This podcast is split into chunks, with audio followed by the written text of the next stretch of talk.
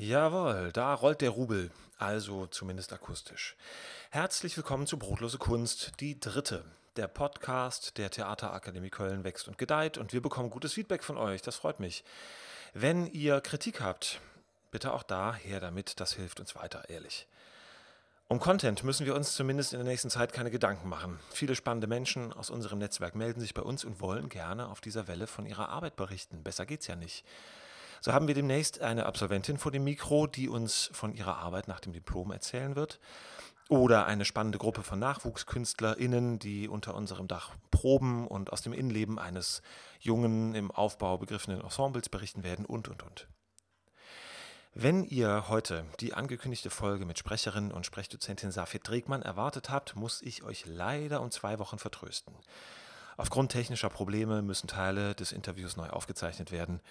Wir arbeiten daran. Dafür haben wir heute aber einen nicht minder spannenden Gast da. Der Schauspieler, Regisseur und Taktdozent Daniel Schüssler hat eben gerade das 15-jährige Bestehen seiner Theatergruppe Analog Theater gefeiert mit 20 Inszenierungen, mehr als 10 Festivaleinladungen, 11 Theaterpreisnominierungen und dem Kölner Theaterpreis 2017 ist Analog eine der wichtigsten und strahlkräftigsten Gruppen der Stadt. Seit fünf Jahren gestaltet Daniel Schüssler die Ausbildung der TAG maßgeblich mit. Als Dozent für Szenenstudium, Monologarbeit und Stückentwicklung, als Regisseur von Diplominszenierungen sowie als Teil der Fachgruppe Schauspiel und Mentor für SchülerInnen, die in den Bereich des zeitgenössischen politischen freien Theaters reinwachsen wollen. Wir sind für brotlose Kunst mit ihm unterm Panoramadach über die Kölner Ringe gecruised und haben da Kieselsteine gefunden und das Rheingold für euch entdeckt, was das heißt und wie es dazu kam, erfahrt ihr jetzt. Ohren auf für Daniel Schüssler. Genau, wir sind beide nicht auf den Mund gefallen. Daniel Schüssler, meine Damen und Herren. Schönen guten Abend. Hallo. Schön, dass du da bist. Ja, freut mich. Wir haben gerade überlegt, Mensch, was erzählen wir? Und ähm, haben gedacht, wir müssen äh, eigentlich nicht so viel denken, sondern einfach reden, weil wir, wie Daniel gerade sagte, wir sind beide nicht auf den Mund gefallen. Das ist schon richtig so. Das heißt, wir cruisen jetzt ein bisschen durch den Kopf oder? Zum Glück durch ja. den Kopf. genau, ja, wir können natürlich auch im Auto cruisen, aber das ist zu nass. Das ist zu nass. Ist in Köln auch nicht so geil. Es sei denn, man hat das richtige Auto und die richtige Attitude. Ja, nee, habe ich nicht. Okay, ja. Ich, ich würde sagen, wenn sie von uns beiden einer hat, dann eher du als ich. Mit einem Skoda Roomster. ja, okay, richtiges Auto, aber die Attitude, ja. Über die Ringe mit runtergelassenem Fenster und Panoramadach. Ist schon wieder geil. Ja, finde ich auch. Hast du Panoramadach? Ja, klar. Ist das gut? Für, für die Leute, die hinten sitzen, ja. Vorne okay. siehst du nichts, aber wann lehnt man sich schon mal zurück und guckt sich den Sternenhimmel an? Ja, ja. Sehr selten. Sehr selten. Das heißt aber, dass das Dach, also es gibt keinen, keinen Sturz, wo ich drauf gucke. Ich, hab, ich bin ja recht lang, ich habe immer das Problem, ich mache mich so klein hinterm Lenkrad, um da so normal runter zu gucken. Doch, es gibt so einen Zwischensteg zwischen Dach und Frontscheibe. Okay. Also für dich wird sich da nicht viel ändern und das ist, glaube ich, auch das Problem für, den, äh, für die Fahrenden vorne, dass du dieses Dach eigentlich, eigentlich nur Sonnenbrand gefährdet ist. Aber zum, äh, zum Cruisen sieht höchstens geil aus dann. Ja, wenn man so VW und Skoda-Fan ist, dann schon. total. Bist du, glaube ich, in äh, Köln total angesagt. Ja. Mhm. Ähm, äh, was machst denn du so, Daniel? Ja, vieles. genau, ja, ich ähm, bin Regisseur, hab, äh, leite äh, die Köln-Düsseldorfer Performance- und Theatergruppe Analog seit 15 Jahren, die verschiedenste Produktionen im transdisziplinären Bereich macht, die jedes Jahr neue Künstlerinnen und Künstler einlädt, mit uns in einen Dialog zu treten und äh, zu einem bestimmten Thema was herauszuarbeiten. Ähm, von Haus aus bin ich Schauspieler. Ganz selten äh, arbeite ich noch in dem Beruf. Drehe ab und zu. Ich bin Sprecher. Ich spreche viel Werbung. Ähm, ich bin Lehrbeauftragter an der Universität zu Köln für performative Spielform am Institut für Kunst und Kunsttheorie seit 2015, glaube ich, oder 16. Ja, gebe Workshops, unterrichte hier an der Theaterakademie Köln Jawohl. verschiedene Fächer. Genau. Äh, du hast transdisziplinär, glaube ich, gesagt gerade. Ja. Was heißt das? Das heißt, dass mehrere Sparten zusammenkommen äh, und äh, gleichberechtigt auf der Bühne stehen dürfen, nebeneinander.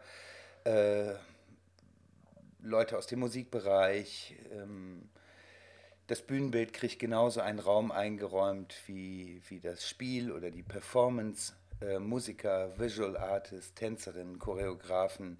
Wir hatten einen Maler mal dabei, der die ganze Produktion nur dabei saß und gemalt hat, das Ganze porträtiert hat und eine Ausstellung dann zur Premiere gemacht hat. Wir haben so eine Wildcard für KünstlerInnen anderer Sparten, die von der Rhein-Energie-Stiftung gefördert wird und dadurch können wir jedes Jahr einen, einen Künstler oder eine Künstlerin dazu beten, der oder die erstmal frei arbeiten kann, ohne dass vorher festgelegt ist. Wir brauchen die Choreografin, um Choreografie XY zu machen, weil ich mir das ausgedacht habe, sondern mhm. dass wir jemanden dazu holen, der erstmal auch frei denken kann und sich mit uns in der Arbeit reiben kann. Und äh, das finde ich unheimlich inspirierend. Dadurch, wie, wie, läuft das? Bewirbt man sich da? Oder, nee, also, wir suchen die vorher aus. Ja. Oft ist es natürlich schon so, dass man irgendwie überlegt, was wollen wir für eine Produktion machen, was könnte irgendwie dazu passen mhm. oder mit welcher Form würden wir gerne arbeiten oder mit welcher Künstlerin würden wir uns gerne reiben oder so.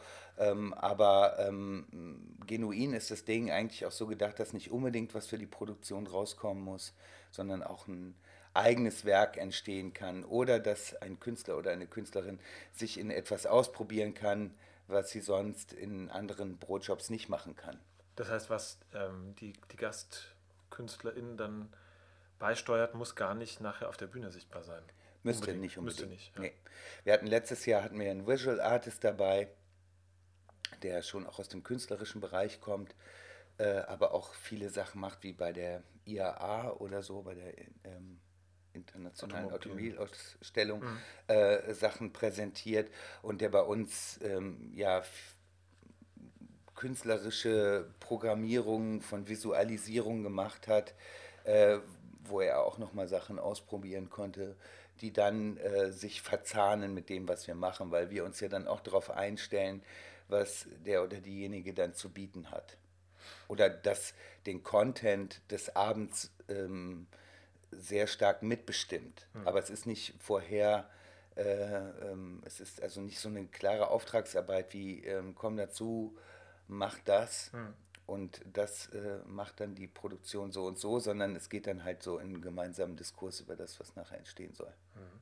Das war äh, Psychonauten Asche letztes genau. Jahr von nach einem mit einem Stück Text von Konstantin, Konstantin Küspert. Küspert. Genau, und jetzt hattet, hast du ja gerade Premiere hinter, also so gerade, ne? aber im September hattet ihr Premiere mit der diesjährigen Produktion Die Psychonauten äh, Rausch. Genau. Die habe ich leider nicht gesehen, Shame on Me, aber Kannst du uns da mal ähm, erzählen, was, welche Künstlerpersönlichkeit habt ihr da dazu gebeten? Was ist dabei rausgekommen? Da haben wir eine Nachwuchschoreografin dazu geholt und Performerin, Maje Hirwun. Und ähm, die, die, die Tänzerin ist und Choreografin, aber auch äh, so eher im Performance-Bereich oft unterwegs ist. Und ähm, ja, wir haben eigentlich, das ist ja so ein Dreiteiler, diese Psychonautenreihe. Und Asche ist so das Mittelstück und spielt ähm, eigentlich in so einer postapokalyptischen Welt nach so einer atomaren Katastrophe, wo ein einsamer Wanderer allein durch die Welt läuft und kein Gegenüber mehr hat, das ihn spiegeln kann und daran dann letztendlich auch verzweifelt. Und dieser Wanderer hat die Welt auch zerstört. Äh, und wir hatten das damals schon aufgeteilt in so einen Archetypen, Archetypen Menschen, also vier, vier Personen, zwei Frauen und zwei Männer in so Nacktsuits, äh, Nacktsuits die ähm, so das Archetypische des Menschen so dargestellt haben und äh, den Text so chorisch und dialogisch zwischeneinander aufgeteilt haben, als wenn sie auch so allgemeine Stimmen äh, in diesem ähm, Kopf des Wanderers sind. Und dieses Stück Rausch spielt sozusagen in der, in der äh, vorapokalyptischen Zeit. Mhm für uns als vielleicht so ein bisschen mehr in der Jetztzeit, in der die Dinge so aus dem Ruder laufen, in der äh, sich ja, Grenzen enger werden, neue Grenzen hochgezogen werden, Grenzen verschieben, Grenzen verschoben werden sollen, ähm, äh, in einem aufkeimenden Rechtspopulismus, in einem ähm, System der Gleichförmigkeit und äh, das waren auch so die Elemente, mit denen wir uns dann auseinandergesetzt haben. Dieser äh, aufkeimende Rechtspopulismus, die Grenzen, das Gleichförmige. Und das heißt, in diesem Jahr für uns war das Besondere, dass wir halt ja, uns mit dieser Choreografin und Tänzerin auf den Weg gemacht haben, eine Performance zu entwickeln, die ohne Sprache auf der Bühne auskommt die eigentlich mehr im Physical Theater oder Tanz irgendwie äh, beheimatet ist vielleicht. Das sind jetzt keine Tänzer, die auf der Bühne sind, aber mhm. die, die mit ihren Körpern arbeiten und die ähm, mit Gesten und ähm, Bewegungsvorgängen, die für uns im weitesten Sinne mit Rausch zu tun haben, weil wir irgendwie behauptet haben oder für uns herausgefunden haben, dass dieser aufkeimende Rechtspopulismus auch was hat von, von Rausch, mhm. von was Rauschhaften, mhm muss man ja nur an die Sportpalastrede denken, aber auch von diesen, dass man, wenn man einmal auf den Zug aufgesprungen ist, irgendwie sehr schwer wieder rauskommt, bis die Katerstimmung kommt. Mhm, mh. Der Film läuft dann so ab, äh, auch irgendwie wie viral, wie so ein Virus, der sich irgendwie verbreitet und sich, merkt man ja auch, das sind ja immer, immer wieder so Prozesse in der Geschichtgebung, dass so Dinge auf einmal so virulent werden und dann brechen die in allen Staaten gleichzeitig aus und es gibt so eine Hysterie. Und äh, diese fünf PerformerInnen auf der Bühne, die machen sich jetzt eigentlich ready und untersuchen das äh, körperlich. Wir wissen gar nicht genau, wer die sind. Die sind vielleicht, sind die so Prepper oder so, äh, so Reichsbürger, die irgendwie sich äh, aufmachen, eine bessere Welt nach ihren Vorstellungen äh, zu äh, formulieren, Prepper sind so Menschen, die bereiten sich auf so apokalyptische Szenarien vor ne? und, und horten Konserven und, und äh, Treibstoff und Geräte und so, ist das richtig? Genau, ja. aber die sind hier auch äh, mit den ganzen rechten Netzwerken verbunden und ähm, man vermutet ja ein braunes äh, rechtes Netzwerk, die sich im Prinzip für die Staatsübernahme mhm. äh, fertig machen, ob das jetzt realistisch ist oder nicht, aber das geht ja dann bis in die Bundeswehr hinein und mhm. die Sondereinsatz KSK-Truppen. Mhm. Äh, und äh, man hält die für Spinner, sind die, glaube ich, auch. Aber ähm, äh, trotzdem äh, sind Spinner ja auch auf eine Art auch gefährlich. Wenn ja, wenn die, die Spinner an den richtigen Schaltstellen sitzen, dann. Genau. Und das war so eine Untersuchung. Und darüber hat so ein Text ventiliert, der von mir gesprochen war, der in so einer Kunstsprache irgendwie versucht hat, das, was was da zu sehen ist, irgendwie in Worte zu fassen und daraus so eine Art Philosophie zu machen, ähm, die halt in so einer Kunstsprache aus Deutsch und Englisch und falschen Artikeln besteht, ähm, weil wir damit auch unter, also wir das Gefühl hatten, dass da geht so in Richtung Wittgensteins Privatsprachenproblem. Das musst du erklären. Was ist Wittgensteins Privatsprachenproblem? Ja, so genau weiß ich das auch nicht, aber so wie ich das für mich interpretiere, äh, ähm, sagt Wittgenstein, dass, es, äh, dass wir, wenn wir über die Gefühlsebene reden, eigentlich nicht die Worte finden, uns zu vermitteln. Mhm. Weil wir, ähm, weil wir nicht die Worte dafür haben, das zu beschreiben. Mhm. Ähm, wenn wir über das Gefühlsleben sprechen. Also wenn ich jetzt verliebt bin, dann kannst du das vielleicht noch im gewissen Maße nachvollziehen, weil du vielleicht auch verliebt warst, aber was ich genau in dem Moment empfinde, da bleibt irgendwie eine Distanz zwischen uns, da können wir uns irgendwie nicht so drauf einigen wie auf Tisch. Mhm. Obwohl man da jetzt ja auch natürlich wieder fragen könnte, ob wir wirklich das Gleiche meinen. Ja, ja. Aber äh, so wie ich das jetzt verstanden habe oder wie, was uns daran interessiert äh, hat, war, dass es, äh, dass es also in einem inneren Sprachsystem, in einem inneren Nachdenken, was auch im Rausch stattfindet, wenn man wenn man äh, vielleicht auf einer psychedelischen Droge ist oder so, mhm. dass man äh, seine ganz eigene Welt beschreibt und diese Sprache nicht mehr rein kognitiv zu verstehen ist. Und das war auch die Idee, dass wir eine Sprache nehmen, die noch zu verstehen ist, eine Sprache entwickeln, die aber eigentlich mehr assoziativ für das Publikum da ist, aber ähm, nicht mehr so ganz klar philosophischer Vortrag ist oder so. Also in dem Sinne klar, dass wir das äh, Zuschauer das Gefühl haben, wir verstehen, was meint Oder wir Text, kriegen was, was erklärt. Ja, genau. Ja. Mhm. Ähm, äh, und man kriegt die ganze Zeit auch was erklärt. Mhm. Aber diese Figur erklärt sich eigentlich selber irgendwas und äh, fabuliert über irgendwelche Staatssysteme und Perlenkettensysteme, die miteinander äh, nicht richtig in Verbindung kommen und dass das unsere Probleme sind und über Evolution und sowas. Und ähm, es hat auch, äh, es ging auch darum, dass wir ja nicht ein anmaßendes Stück machen wollen, wo wir den Leuten die Welt erklären, ähm, von der wir ja gar nicht äh, wissen so richtig oder mehr wissen als alle anderen Menschen auch im Publikum, wie sie funktioniert. Und das können Philosophen auch machen und die können es vielleicht besser machen und die finden ja auch nicht unbedingt die Antworten oder mhm. nur bestimmte Antworten, sondern äh, es ging dann schon darum, auch durch diese Wegnahme des rein klassisch kognitiven äh, Verstehens irgendwie dahin zu kommen, dass man sich mehr auf die Gefühlsebene einlässt, das zu sehen. Du hast gerade gesagt, ähm, ihr, ihr, wollt nicht belehren. Ähm, wie äh, macht ihr das? Also, ich, wenn ich es richtig verstehe, ihr ladet euch ja bei diesen Recherchen immer wahnsinnig auf, inhaltlich. So. Und äh, ich würde jetzt einfach mal unterstellen, korrigiere mich, wenn es falsch ist, dass ihr da so zu dem Ausschnitt, um den es geht, thematisch wahnsinnig viel rausfindet und Sachen verbindet und verknüpft. Ich stelle mir das gerade total spannend vor. Ich habe mal, ich weiß gerade leider nicht mehr wo, aber einen Artikel gelesen, den ich, wo ich mir jetzt gerade versuche, mir das zu merken, ähm, über die Generierung von, von Allgemeinwissen im Probenprozess. Das ist ja schon, da lernt man ja sehr viel. Und wo ist für dich der Punkt, wo du sagst, ich springe jetzt ab von dem Inhalt und es entwickelt sich daraus eine künstlerische Idee?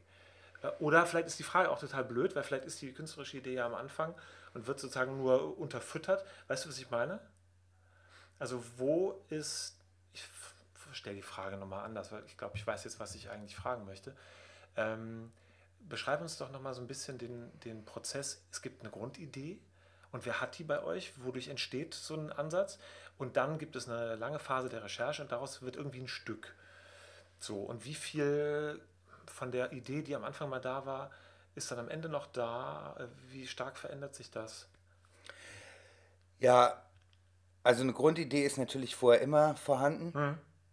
Das liegt ja allein schon daran, dass wir äh, finanziert sind durch, äh, durch unsere Förderer, durch die, das Kulturamt der Stadt Köln, die Bezirksregierung, äh, äh Bezirksregierung Köln, das Land NRW, das Landesbüro frei darstellende Künste und die Rhein-Energie-Stiftung, die Kunststiftung manchmal, die, die äh, uns äh, finanziell fördern, weil so ein freies Theater sich ja nicht selber allein durch Einnahmen hm. tragen kann.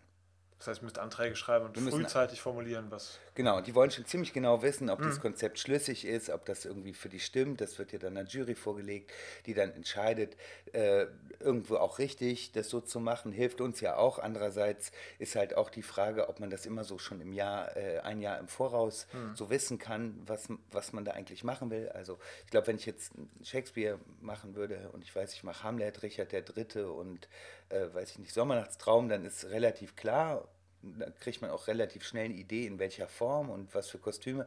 Bei uns in so einer Stückentwicklung geht das ja gar nicht. Hm. Trotzdem wird natürlich irgendwie äh, ähm, vorkonzeptioniert, ein Antrag gestellt oder Anträge gestellt. Äh, parallel werden dann schon die Leute dazu gesucht, auch die GastkünstlerInnen dazu gesucht. Das Ensemble ist relativ ähnlich meistens, weil wir doch mit einem festen Kern arbeiten. Also mhm. der tauscht sich nicht so oft aus und ist auch oft schon sehr früh mit eingebunden. Und dann haben wir verschiedene Arbeitstools entwickelt, mit denen wir unsere, ähm, mit, äh, mit denen wir unsere ähm, Inhalte generieren. Mhm. Ähm, weil wir sind, sind natürlich nicht Expertinnen in, in den jeweiligen Gebieten, sondern es äh, entspringt unserer Interessenslage. Und dann muss man sich natürlich mehr damit aufladen. Wie entsteht das? Seid ihr dann als Gruppe da und brütet oder bist du das mehr, der so, der so den Stein ins Rollen bringt? Ich bringe den Stein ins Rollen, indem ich erstmal Leute zusammenbringe. Ja. Und dann weit vor unseren Proben äh, machen wir eine ein Probenwoche mit, äh, mit allen Beteiligten. Da sind auch die, die Regieassistentin, die Gewerke hinter der Bühne, alle beteiligt, äh, Bühnenbildnerin, Lichtdesigner, also in unserem Fall jetzt äh, sind es zufälligerweise Mann und Frau. Äh, und ähm, dazu laden wir uns Gäste ein, relativ häufig, mhm. äh, die uns besuchen äh, aus den Bereichen der Wissenschaft, der Kunst. Für diese Vorrecherche. Für diese Vorrecherche. Die sind, die sind nicht am Produktionsprozess nachher mehr beteiligt, Nein. sondern die geben da so einen Impuls. Manchmal ja, manchmal nein. Okay. Aber mhm. eigentlich, äh, äh, wir haben jetzt zum Beispiel, als wir Gender Travel in Germany gemacht haben, äh, wussten wir, es wird ein partizipatives Stück und dann haben wir eingeladen ähm, eine, eine, eine, äh, eine Feministin aus Düsseldorf, die Mitu Sanyal, mhm. die äh, für den Spiegel und für die Taz schreibt. Ähm, und ähm, dann haben, hatten wir ein, äh, eine Künstlerin da, die, die Malerin ist und die uns was über, ah nee, das war bei, bei Untertieren. Ähm, dann hatten wir einen, Man, einen, Menschen, der Man Studies äh, unterrichtet an der Uni Köln, ähm, haben mit hat noch verschiedene andere Expertinnen da, die mit uns dann in so kleinen Rechercheaufgaben äh, erstmal ähm, Ideen für Stück generieren. Mhm.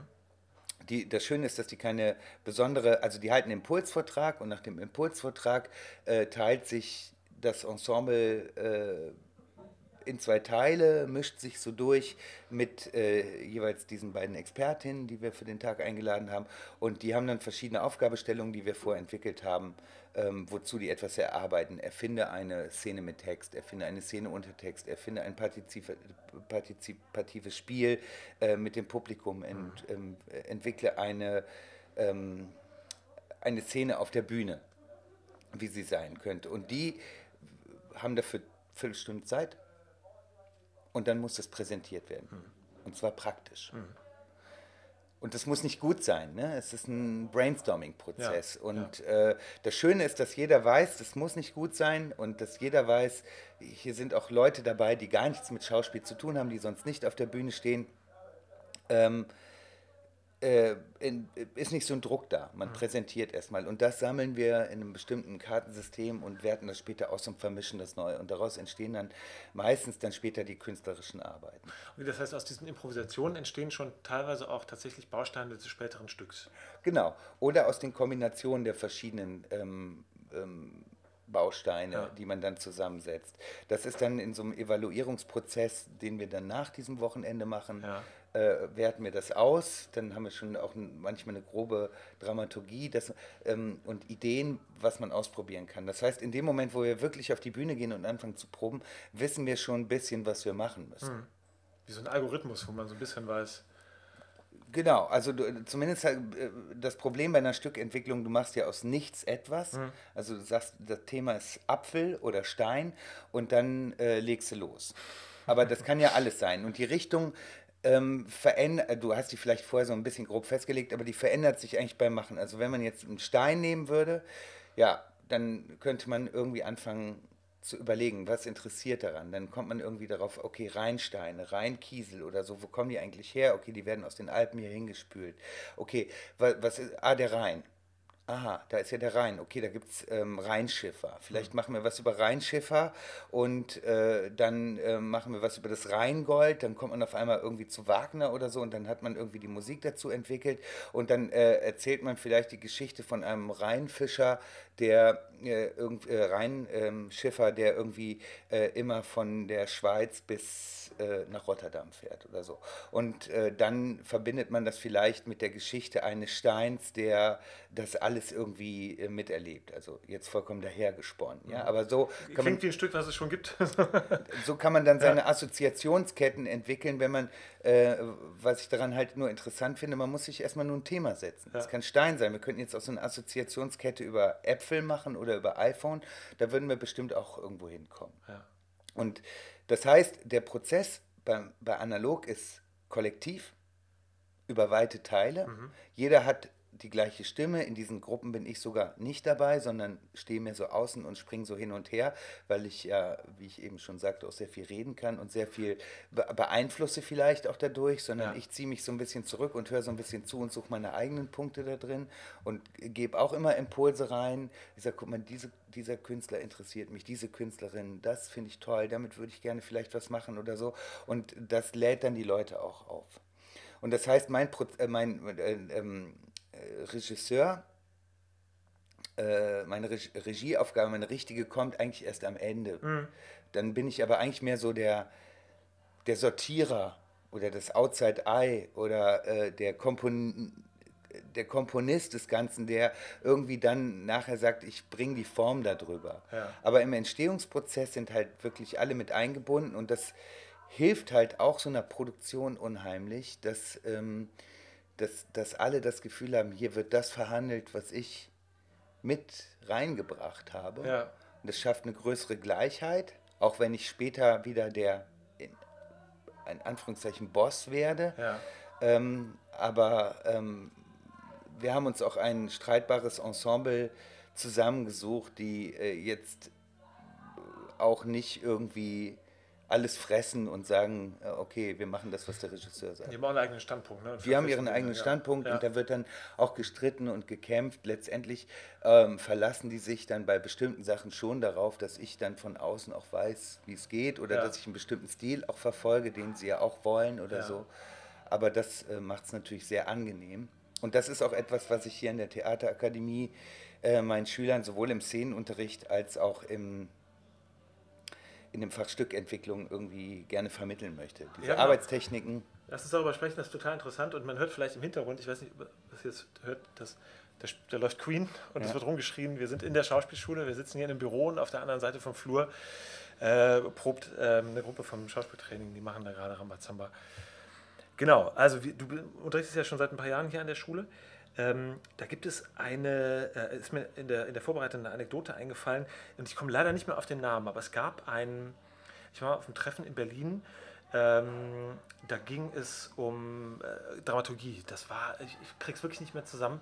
Ähm, das war so eine Konferenz, wo ich eigentlich dachte, da bin ich gar nicht wirklich, ich bin kein Dramaturg und so, ich war damals auch kein Regisseur und habe das alles noch nicht gemacht, aber ich war da eingeladen worden von einem Kollegen, sagte, komm doch, wenn du da bist, komm doch vorbei ähm, guck dir das mal an. Da habe ich eine Person getroffen, eine, ähm, die mit dir gearbeitet hat zu dem Zeitpunkt. Und die erkannte mich und die ging auf mich zu und sagte, übrigens, wenn ihr an der Theaterakademie mal noch einen Dozenten braucht, ich arbeite gerade mit dem Daniel Schüssler, das ist so ein toller Pädagoge. Das habe ich dir, glaube ich, nie erzählt, aber das, da kannten wir uns persönlich noch gar nicht. Du warst mir natürlich ein Begriff, Analogtheater war mir ein Begriff. Ich hatte Stücke von dir gesehen und ähm, war gerade äh, im Begriff, diese Schule, ähm, zu, also die Schulleitung zu übernehmen. Und es hat dann tatsächlich ja noch ein bisschen gedauert, bis du ähm, hier angefangen hast. Aber das war so, ähm, was, ohne dass ich jetzt in eine Lobhudelei übergehen will, aber äh, diese Ausstrahlung, äh, Daniel Schüssler, äh, Künstlerpersönlichkeit, aber auch Daniel Schüssler, der Dozent, der Pädagoge, der, der Gruppenleiter, der Spielleiter. Ne? So, und das ist ja auch was, glaube ich, ähm, sprechen mir viele ähm, äh, aus der Seele, wenn ich das sage, hier so, dein Einfluss in der Schule ist ein ganz wichtiger, die Art und Weise, wie du arbeitest. Wir haben ja aktive Künstlerpersönlichkeiten, sind es alle. Ähm, und jeder ist irgendwie auf eine Weise ziemlich special. So, jetzt will ich gar nicht von dir, dass du deine Art zu arbeiten irgendwie beschreibst, weil das, das ist ja wahrscheinlich komisch. Ähm, was ich beobachte, ist, dass die Gruppen, die mit dir arbeiten, ähm, im Ergebnis, wenn ich mir anschaue, die haben Stückentwicklung bei dir gehabt oder haben Szenenstudium bei dir gehabt, ist es eigentlich immer so, dass ich da Menschen auf der Bühne sehe, in einer Weise, wo ich denke, das habe ich von denen noch nicht gesehen. So, das heißt, ähm, was mich an deiner Arbeit sehr fasziniert ist, dass du einen Blick auf die hast, dass ich die persönlich sehen kann, sei das in der Präsentation von der Szene oder auch Stückentwicklung. Ich habe das Gefühl, du bist nah dran an den, an den Menschen, mit denen du arbeitest. Und die erleben aber, so scheint es mir, das schlussfolgere ich aus dem, was ich sehe, die erleben in der Arbeit mit dir nochmal einen ganz anderen Bezug zur Schauspielerei und zu Kunst und zu dem, was wir hier machen. Ne? Und wir haben, als wir geschrieben haben, uns verabredet haben zu dem Termin, hatte ich, hast du gesagt, warum, also hab dich gefragt, sollen wir über was Bestimmtes reden? Du hast gesagt, nö, lass mal gucken. Äh, willst du über was Bestimmtes reden? Und ich sagte, ja, vielleicht über die Unmöglichkeit, Kunst zu unterrichten.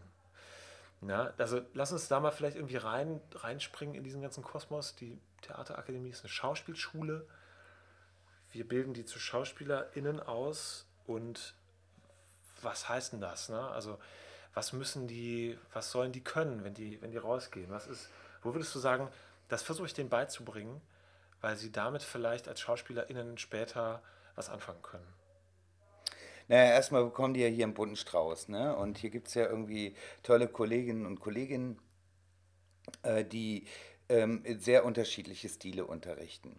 Und ähm, ähm, ich sage denen immer, ja, ihr müsst gucken, ich habe das, ihr müsst gucken, bei welchem Dozent, bei welcher Dozentin, das ist ja unterschiedlich, ihr irgendwie euren, ähm, ja, so das, das trefft, wo ihr euch irgendwie ähm, findet, wo ihr das Gefühl habt, in diese Richtung möchte ich weitergehen. Und äh, appelliere aber trotzdem, dass sie versuchen, sich alles offen anzugucken, weil ähm, man ja oft durch das Bremsen, weil man mit etwas nicht zufrieden ist, äh, sich selber eigentlich auch bremst, mhm. anstatt mhm. irgendwie auch aus dem äh, aus, äh, aus, aus einem Widerstand heraus irgendwie äh, was zu entwickeln und seine, seine eigene Sprache zu entwickeln. Und ich sehe das ja erstmal so, dass die überhaupt mal Sprachen kennenlernen müssen, äh, überhaupt mal verschiedene Formen von Theater spüren und erleben müssen, um dann später ihren Weg zu gehen. Mhm.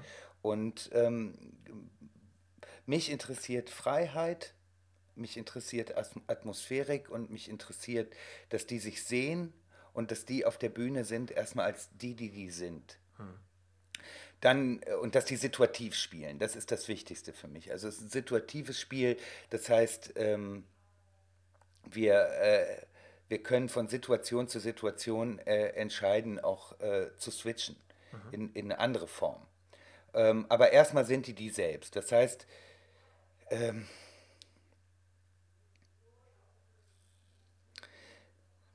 das ist natürlich alles so ein theatertheoretischer Diskurs, der auch irgendwie, irgendwie letztendlich fürs Publikum nicht so wahnsinnig zielführend ist oder so. Aber es gibt ja doch so ein Leitbild, dass wir in ein Stück XY gehen und dann sehen wir äh, äh, die Person da leiden an sich selbst, mhm. an der Welt oder sehen so einen, so einen bösen Richard den Dritten oder so, der ja. und dann äh, ist es so die Behauptung, da der Schauspieler behauptet die ganze Zeit, der wäre Richard der Dritte und das Publikum behauptet die ganze Zeit, der ist Richard der Dritte und der mordet die alle. Äh, und äh, da ist für mich dann schon so eine komische Wand drin, die ich überhaupt nicht, da komme ich nicht hinter. Mhm. Ähm, also ich mag gerne, wenn, äh, wenn ich Spieler auf der Bühne sehe, die spielen wollen, die Sachen situativ nehmen und das kann bis ganz postdramatisch modern gehen, aber auch so Stücke wie von Karin Henkel, die hier viel in Köln früher inszeniert hat, die ein ganz klares Figurentheater macht, aber die Figuren werden immer entwickelt aus dem Schauspieler heraus. Mhm. Und dem wird nicht eine Figur übergestülpt, sondern äh, äh, da werden bestimmte Charaktereigenschaften verstärkt. Das sind natürlich auch tolle Schauspieler, die mit der arbeiten, weil die auch sehr bekannt ist oder so.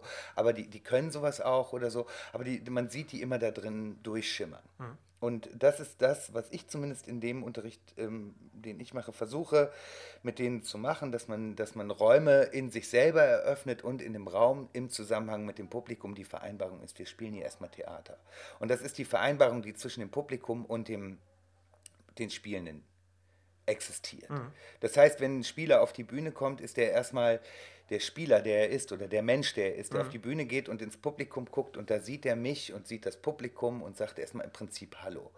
Das heißt nicht, dass der das nicht als komische Figur machen kann, als äh, sehr traurige Figur, als überzogene Figur, aber die Verabredung ist erstmal, da sind irgendwie Leute, denen spiele ich das jetzt vor. Und in der Verabredung wieder kann man sich ja dann meinetwegen wieder treffen und für Momente glauben, dass das da stattfindet. Das heißt irgendwie, äh, wenn ich dann eine Szene habe, in der äh, sich zwei Menschen begegnen, die sich Gewalt antun in der Liebe, meinetwegen, ja. dann kann mich das ja sehr berühren unabhängig davon, dass ich da drin die Figur XY vom Namen her, wie sie im Buch steht, hat, sondern ich sehe, dass da zwischen zwei Menschen was passiert, mhm. die mich aber nicht unbedingt ausschließen. Mhm. Die können also entscheiden, und das ist so, da, früher sagte man ja immer, die vierte Wand ist weg seit Brecht oder so, darüber denke ich gar nicht so stark nach, das, ja. das schwirrte alles mit und episches Theater und meinetwegen neo-episches Theater, würde ich sagen, ist das, was wir so machen. Ähm, das, das, das heißt, ich kann im nächsten Moment das Publikum an, angucken, angucken, ansprechen, kann einen äh, Vortrag ans Publikum halten. Ich kann mich aber auch in dem Moment in eine Situation verkapseln mit dieser Person, aber vergesse trotzdem nicht, dass ich das vor dem Publikum mache. Hm. Und das, finde ich, macht einen Unterschied in der Präsenz. Und äh, oft sieht man so Stücke, dann sind da so Möbel auf der Bühne und dann sitzen so Leute auf Möbeln und sprechen miteinander so Texte. Ja. Und dann ist, das, ist der Satz zu Ende von dem einen Kollegen und dann antwortet die andere Kollegin. Und ich habe das Gefühl, die spielen gar nicht die Atmosphärik mit oder den Raum. Und ja. selbst in einem bürgerlichen Trauerspiel gibt es einen Raum und es gibt eine Atmosphäre und es gibt ähm, ähm, gibt einen Luftwiderstand, gegen den man ar äh, arbeiten muss oder eine innere Energie oder so.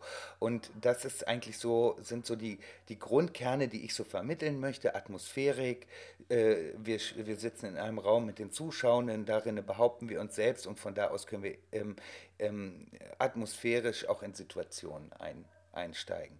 Dann inszeniert man aber ja während dieses Stückes äh, während des Semesters dann irgendwie eine Semesterpräsentation. Bei mir sind das meistens so Mini, Mini-Stücken, Mini-Dramen oder mhm, so. So von, von einer Stunde, 45 Minuten bis Zusammensetzung. Stunde, ne? mhm. Das heißt, die, die merken das nicht immer. Mhm äh, was sie da eigentlich alles theoretisch noch mitbekommen, obwohl wir auch viel darüber reden. Mhm. Ich hoffe auch, dass sie es trotzdem ähm, mitbekommen und ich glaube das auch. Äh, aber es ist eigentlich dann so Learning by Doing. Ne? Und ähm, ich habe das Gefühl, dass die dann am Ende zumindest in den Ergebnissen, die ich in den letzten Jahren gesehen habe, irgendwie eine, eine andere Form finden, als die, die sie sonst auch in anderen Unterrichten finden, die auch jeweils immer wieder unterschiedlich hm. sind. Aber ähm, ich glaube, dass sie irgendwie das vielleicht auch in den letzten Jahren so bei mir den Unterricht nehmen, um so, ja, so in, in so Freiheiten ausprobieren. Hm. Auch mal was Wildes machen, mal über ihre eigenen Grenzen oder über andere Grenzen drüber gehen als in anderen Unterrichten, wo man sich ähm, an, an ganz anderen Punkten wetzen muss, ja. die nicht weniger wichtig sind oder mhm. so. Ne? Aber bei mir kann man auch mal übertrieben weinen und im nächsten Moment ganz ernsthaft betroffen sein. Mhm. Und äh, ähm, oft äh, gibt es nicht so klassische Figuren, sondern auch mehr so ein Kollektiv, was miteinander verhandelt, aus denen aus diesem Kollektiv perlen dann so Paarsituationen heraus und dann wird irgendwas miteinander wieder verhandelt und dann wird es wieder im Kollektiv verhandelt, dann wird wieder was mit dem Publikum verhandelt oder so. Also es sind sehr viele Brüche äh, drin und es ist nicht so ein, so ein lineares Ding von, ich bin ein Jüngling, am Ende des Stückes muss ich das Schwert äh, aus dem Boden ziehen und ich denke die ganze Zeit nur über dieses Schwert nach und am Ende ziehe ich es raus, sondern äh, wenn wir das Gefühl haben, wir müssten auch eine, eine Subthematik, einen, einen, einen Fremdtext ähm, dazu bringen, der das Ganze nochmal diskursiv untersucht, dann ja, ja, das dann, diskursive Untersuchen, ne, das, das ist. Ähm, äh, oh, sorry, ich habe dich unterbrochen. Nee. nee. Ähm, wie, wie, siehst du das? Also, ich habe das Gefühl, wenn ich zurückdenke an ähm, meine Ausbildung, da haben wir überhaupt nicht wirklich ähm, erklärt bekommen, wie die Sachen funktionieren. Also wir haben sie erlebt, wir haben viel gemacht. Ich hatte auch das Gefühl nachher, ich kenne ich kenn mein Handwerk und ich kann als Schauspieler auch bestehen und so, habe hab da keine Sorge, dass ich irgendwie ähm, dass ich irgendwie was nicht kapiert hätte, weil es ging nicht so sehr ums Kapieren, sondern es ging mehr so ums Erleben. Und äh, was wir ja viel machen, das ist so mein Eindruck, unterscheidet uns doch auch von vielen anderen Schulen, ähm, dass man eben denen auch so die Mittel zeigt. Dass man denen und dann guckt, ne, was, was du gesagt hast, die, die, die theoretische Ebene, das wäre noch eine Frage gewesen, die hast du jetzt on the fly beantwortet. Wie viel Theorie müssen die wissen? Aber wenn das so mitkommt, die können das entweder mitnehmen, weil ihr auch darüber sprecht, oder es schwappt so mit, wie du gesagt hast. Und dann gibt es ja immer wieder ein paar, ähm, wenn wir jetzt an unsere letzten drei Absolventinnen denken, äh, die Noelle Fleckenstein, Franziska Schmid und Tatjana Feldmann, die, ähm, die ja auch eine Gruppe gegründet haben und jetzt selber Theater machen. Es gibt ja immer wieder welche, die verfangen dann, bei denen verfängt dann sehr so diese, die Mechanismen, wie das funktioniert. Und dann wechseln sie so ein bisschen in die Regie. Äh, Ausprägung von Schauspieler oder von Schauspielerinnen. Genau, ja, das hat ja auch was mit der Einbindung zu tun. Bei den dreien ist es ja auch so, dass die natürlich auch viel äh, gerade mit, mit mir und mit mhm. Ragnar mhm. gemacht haben. Äh, mit Ragnar das Abschlussstück, mit mir Stückentwicklung, wo sie auch ein eigenes Stück entwickelt haben und das auf zwei Festivals präsentiert haben. Bei mir im Szenenstudium waren, bei Ragnar glaube ich auch schon früh im Szenenstudium waren, wo sie, glaube ich, äh, Jelinek gemacht haben, was auch so ein bisschen aufgelösteres war. Und äh, ich glaube, ähm, dass, dass aus dieser Situation heraus, bei denen das entstanden sind, das sind jetzt auch schon so drei Persönlichkeiten, die auch so extrem eng zusammen auch was wollen. Ne? Das mhm. ist ja, ja. toll. Und äh, das äh, greift dann natürlich irgendwie zusammen, dass die dann in Stückentwicklung ähm, sehr viel Theorie auch lernen, aber praktisch nachher was daraus machen, halt äh, diese Techniken an, anzuwenden lernen, die ich eben am Anfang beschrieben habe, aus mhm. unserem Probenprozess in einem viel geraffteren ähm, System. Mhm. Aber ähm, die Sachen entstehen dann schon größtenteils aus denen und ich leite das und lenke noch ein bisschen, aber ich versuche denen natürlich immer theoretisch noch viel auch mitzugeben und die vor allen Dingen mit Künstlerpersönlichkeiten und Künstlerinnenpersönlichkeiten bekannt zu machen, die mir wichtig waren in den letzten Jahren, die die teilweise am Anfang ihrer Ausbildung noch gar nicht kennen ja. und die da manchmal auch ähm, zu konfrontieren mit, mit, mit KünstlerInnen, die ich sage, guckt euch die an, vielleicht gefällt euch das nicht, vielleicht ist das der letzte Schrott für euch, aber ich glaube, das bringt euch irgendwie weiter äh, das ist auf jeden Fall mal interessant, das gesehen zu haben. Also wenn man eine Florentina Holzinger, die äh, sich weigert inzwischen mit äh, und jemals wieder unter einer Choreografie von Männern zu arbeiten mhm. und äh, mit einer Frauenkombo auf der Bühne selbstbewusst nackt auf der Bühne steht und sich zwölf Zollnägel in die Nase äh, hämmert und Gewichte hebt und ähm, ähm, sich Luftballons aus der Vulva zieht und ins Publikum wirft und ruft It's a Boy, dann ist das natürlich nicht für jedes Publikum das richtige Stück mhm. oder so. Aber ich fand, dass diese Frauen eine Wahnsinnspräsenz auf der Bühne bringen und eine wahnsinnige Selbstbehauptung, die niemals gehen würde, wenn da ein männlicher Regisseur stehen würde. Das ja. geht nur, weil die ein Frauenkollektiv machen und man sieht, hier machen alle ähm, machen das, was sie machen wollen. Mhm. Meinetwegen provokativ. Und das habe ich zu, zum Beispiel den dreien gesagt, guckt euch das mal an, die sind da hingefahren. Und danach kann man ja darüber reden, was man äh, wie man das findet. Und man kann auch für sich selber dann ein Urteil bilden darüber, möchte ich das später machen, in dieser mhm. Form oder nicht, oder mhm. möchte ich klassischeres Erzähltheater machen, was ja durchaus äh, aus seinen Platz hat oder mhm. so. Ne? Aber da, das ist schon so das, wo ich den versuche, so links und rechts des Weges irgendwie nochmal zu sagen, guckt euch das mal an, oder KünstlerInnen aus ganz anderen Sparten sollen die sich angucken. Und dazu kommt ja auch noch, dass viele, viele TacklerInnen in den letzten Jahren ja auch in, in die verschiedensten Produktionen eingebunden waren, ja. sowohl bei mir als auch bei anderen. Ja. Viel am Casamax natürlich äh, äh, machen, äh, bei, bei, bei André Erlen von Futo 3 haben, glaube ich, auch mal welche mitgemacht. Genau. bei mir in den Stücken haben, äh, haben Schüler mitgespielt oder sind äh, Produktionsleitung, äh, Regieassistenz, dann von der Regieassistenz auf die Bühne mitgespielt oder so. Und äh, da lernen die dann, glaube ich, nochmal eine Bandbreite neben dem klassischen Figurentheater oder so, was sie hier ja auch lernen sollen und lernen müssen, um nachher gute SchauspielerInnen zu werden, aber eben auch, ähm, dass man darüber hinaus sich heutzutage mehr als Produktionseinheit auch verstehen muss, mhm. wenn man auf dem Markt bestehen will ja. und es nicht mehr ein klassisches Ensembletheater äh, gibt, wo man bis, bis zum Lebensende bleibt. Ja, das ist, glaube ich, bei deinen Produktionen, wo Schüler von uns und äh, SchülerInnen äh, eingebunden waren, ähm, die größte Bandbreite an, an Tätigkeiten. Ja, dass, dass Leute äh, woanders mit auf der Bühne stehen, ins Ensemble gehen und bei dir dann auch diese Ebene aufgeht. Die sitzen auch am Lichtpult, die machen auch Regie oder äh, hospitieren und ähm, machen Produktionsleitung. Das ist ja ein Begriff, das kennen viele, wenn sie an die Schule kommen, gar nicht. Die wissen gar nicht, was das ist. Ja. Haben den Begriff vielleicht mal gehört, irgendwie aus dem Filmbusiness oder so. Mhm. Und verstehen dann, ah, okay, das ist auch eine verantwortungsvolle Position. Ähm, und die kann Bock machen und kann Spaß machen. Ja, vor allen Dingen, weil sie als gleichberechtigte PartnerInnen in den Probenprozess einbezogen werden. Und mhm. ich habe bisher unser Ensemble so ähm, mit denen so erlebt, dass die, die denken da irgendwann nicht mehr drüber nach. Mhm. Ob die als, als SchauspielerInnen auf der Bühne stehen, dann denken die nicht, ach ja, die Jungen oder so, sondern äh, die nehmen die auch genauso ernst und äh, auch mit deren Ideen, die vielleicht auch ja noch nicht so abge, abgeschliffen sind durch jahrelanges Gucken und Bewerten, ne? Mhm. wenn man verschiedene ich glaube, Kritiker ist ja wirklich der schlimmste Beruf, den du machen kannst, weil du irgendwie 20 Jahre eigentlich dir äh, was anguckst, was du irgendwann mal geliebt hast und irgendwann alles nur noch irgendwie schwierig findest. Ja. Erstmal also so. Äh, und so geht es uns ja als, äh, als Kollegen und Kolleginnen auch, dass es ja oft unheimlich schwierig ja. ist und man so fest im Kopf ist. Und dafür ist es für uns auch gut, dass wir natürlich die manchmal da drin haben, auch mit ihrem, mit ihrem Elan, den wir auch haben, aber auch, ähm, auch mit diesem ja, manchmal ohne es negativ zu meinen, sondern eher positiv, mit so einem naiven Feuer für Ja, ja. irgendwas zu Ja, ja. brennen. Und dann ähm, sind da vielleicht Ideen, wo man selber erstmal sagt, ja, ja, alter Hut oder was weiß ich, aber vielleicht manchmal nicht alter Hut oder vielleicht manchmal neu gedacht oder die merken auch, ah, okay, aus den und den Gründen, Gründen findet hier ein Ensemble etwas, eine pathetische Idee oder so.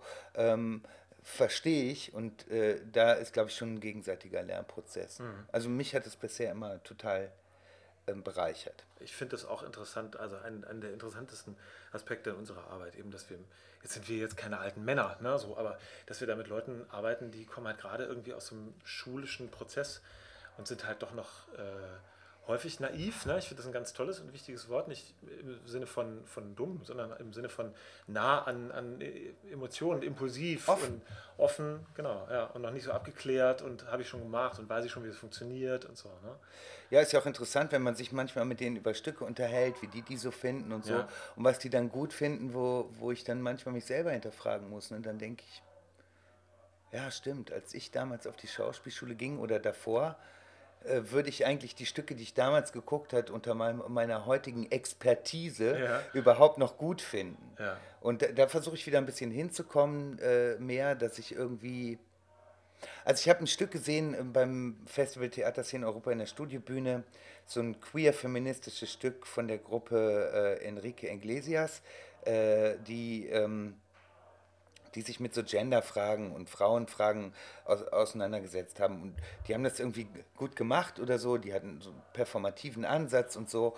Und ich saß trotzdem irgendwie da drin und dachte so, puh, ja, oh Gott, ja, kenne ich alles, ja, habe ich alles schon durchgekaut, weil ich mich mit Feminismus auch seit, weiß ich nicht, 20, 25 Jahren auseinandersetze und wir da auch schon Stücke drüber gemacht haben und dachte, ja, okay, jetzt die, ja, ja, die Diskussion, ja, habe ich aber alles schon gelesen und äh, viele Bücher drüber gelesen und so und war so eigentlich nicht so wahnsinnig super angetan von dem Abend. Und dann war danach eine eine Podiumsdiskussion und die, diese, ja, zwischen 20, 25, die Leute haben mit denen diskutiert und die hat das mega berührt und deren, deren ähm, ähm, er Erlebnishorizont irgendwie voll ab, abgegriffen und abgetastet und dann dachte ich, ja, ich bin einfach, ich habe den Diskurs schon zu lange geführt und jede Generation hat eigentlich das Recht irgendwie ähm, diesen Diskurs von neuem zu führen, ohne dass wir da immer von außen denken, ja, alter Hut. Ja, weil irgendwann ist alles ein alter Hut.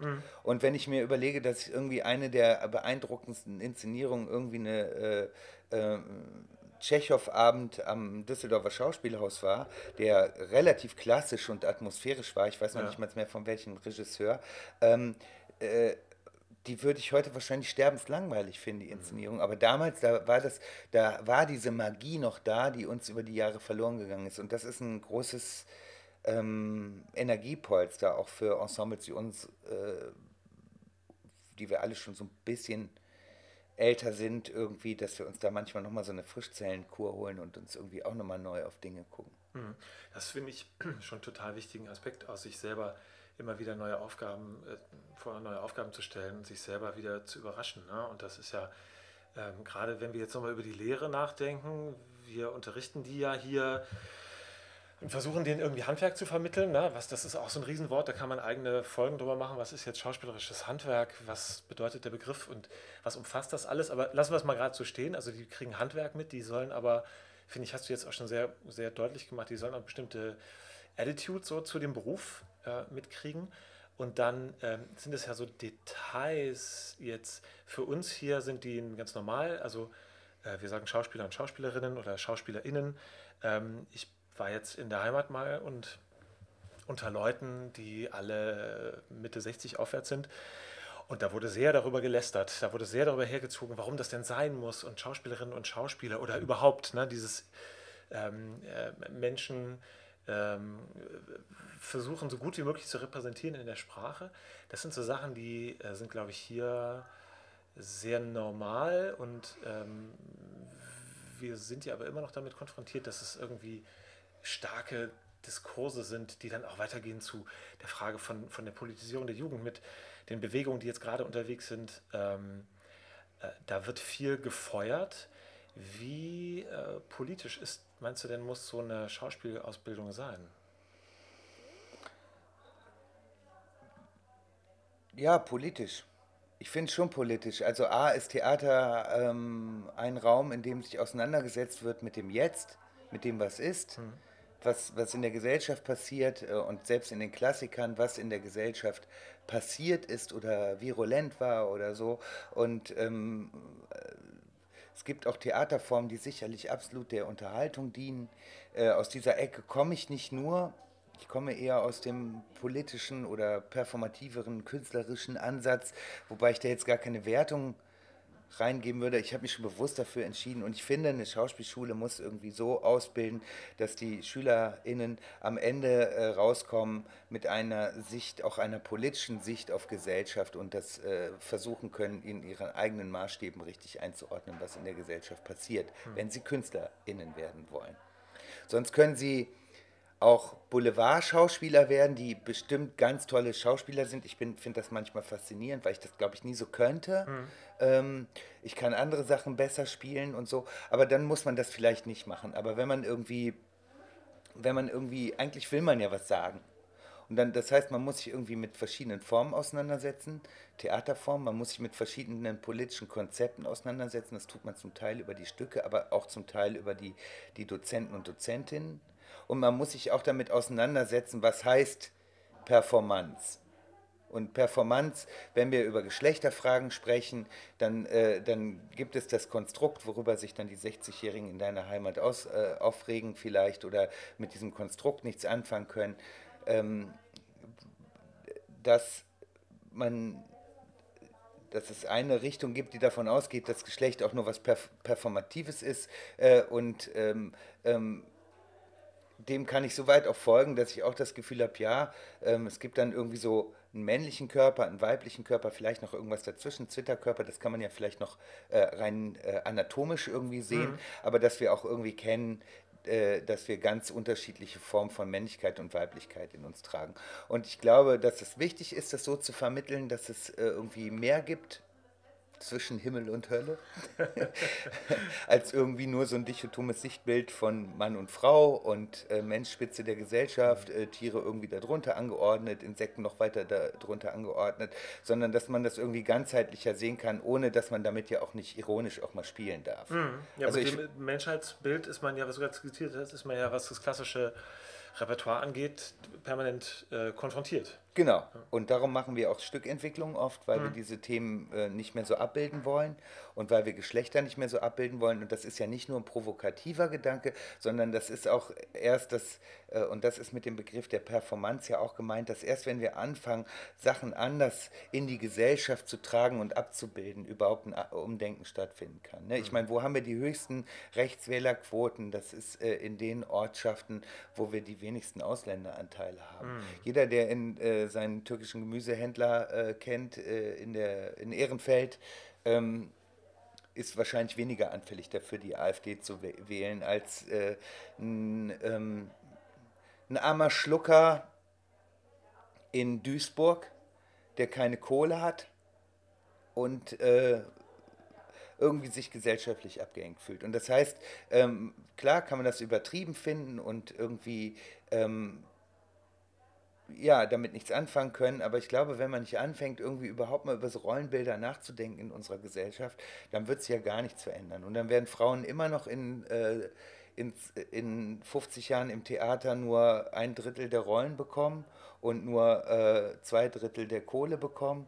Und das kann es ja nicht sein. Also das heißt, ähm, dass ich versuche und ich glaube auch viele andere Dozentinnen und Dozenten hier in der Schule versuchen, den Schülern auch klarzumachen äh, und den Schülerinnen, was für einen Wert die haben und dass sie es sich nicht gefallen lassen sollen, weniger Geld zu bekommen, dass sie sich nicht gefallen lassen sollen, auf irgendwelche Stereotypen Rollen ähm, die einfach nur abzubilden, sondern sich mit denen konfrontativ auseinanderzusetzen. Nebenbei kriegen die dann die ganze Technik, und am Ende können sie sich dann entscheiden, welchen Weg sie gehen. Oder manchmal, manchmal macht es auch total Spaß, eine Boulevardkomödie zu spielen. Muss nicht immer schlecht sein. Aber man muss ja zumindest äh, aus meiner Sicht irgendwie reflektieren können, seine eigene Rolle in der Gesellschaft. Sonst weiß man ja gar nicht, wo man steht. Was für ein schönes Schlusswort. ja. Ja, Daniel, vielen Dank. Ja, ich kann immer viel quatschen, das ist auf jeden Fall. Ja. Und ich glaube, wir machen auch noch ähm, in der Zukunft bestimmt nochmal so Special-Folgen. Ich glaube, wir haben jetzt wahnsinnig viel gestreift, wo äh, die Menschen, die das hören, wo ihr, wenn ihr das hört, und schreibt uns das gerne, teilt uns das mit, vielleicht sagen, ah, das klang total interessant, da würde ich gerne mehr zu erfahren oder äh, habe ich jetzt nicht kapiert oder so, ne? Also weil das schon, schon ziemlich dicht ist. Ähm, ich bastel das mal auseinander und überlege, ähm, wozu ich dich denn das nächste Mal befrage. Zum Thema Steine. Zum Thema Steine, ja genau, da hast du jetzt mal eben so ein schönes Stück entwickelt, ne? Genau, das, äh, das führen wir dann auch auf. Äh, die Steine aus dem Rhein. Genau, das Rheingold. Das Rheingold, genau. Alles klar, vielen Dank. Danke dir. Ciao. Ciao. Das war Brotlose Kunst, der Podcast der Theaterakademie Köln, Folge 3, mit Regisseur und Taktdozent Daniel Schüssler. Nächste Woche haben wir Parasiten im Haus. Also eigentlich haben wir die schon länger, aber kommenden Dienstag stellen wir sie euch vor. Das neu gegründete Parasites Ensemble probt unter anderem in der Theaterakademie Köln und hat in wenigen Tagen Premiere mit ihrem Stück Sulamit in der Studiobühne Köln. Schaltet doch wieder ein oder abonniert gleich den Podcast. Ich würde mich freuen. Danke fürs Zuhören und bis bald. Euer Robert Christot. Tschüss.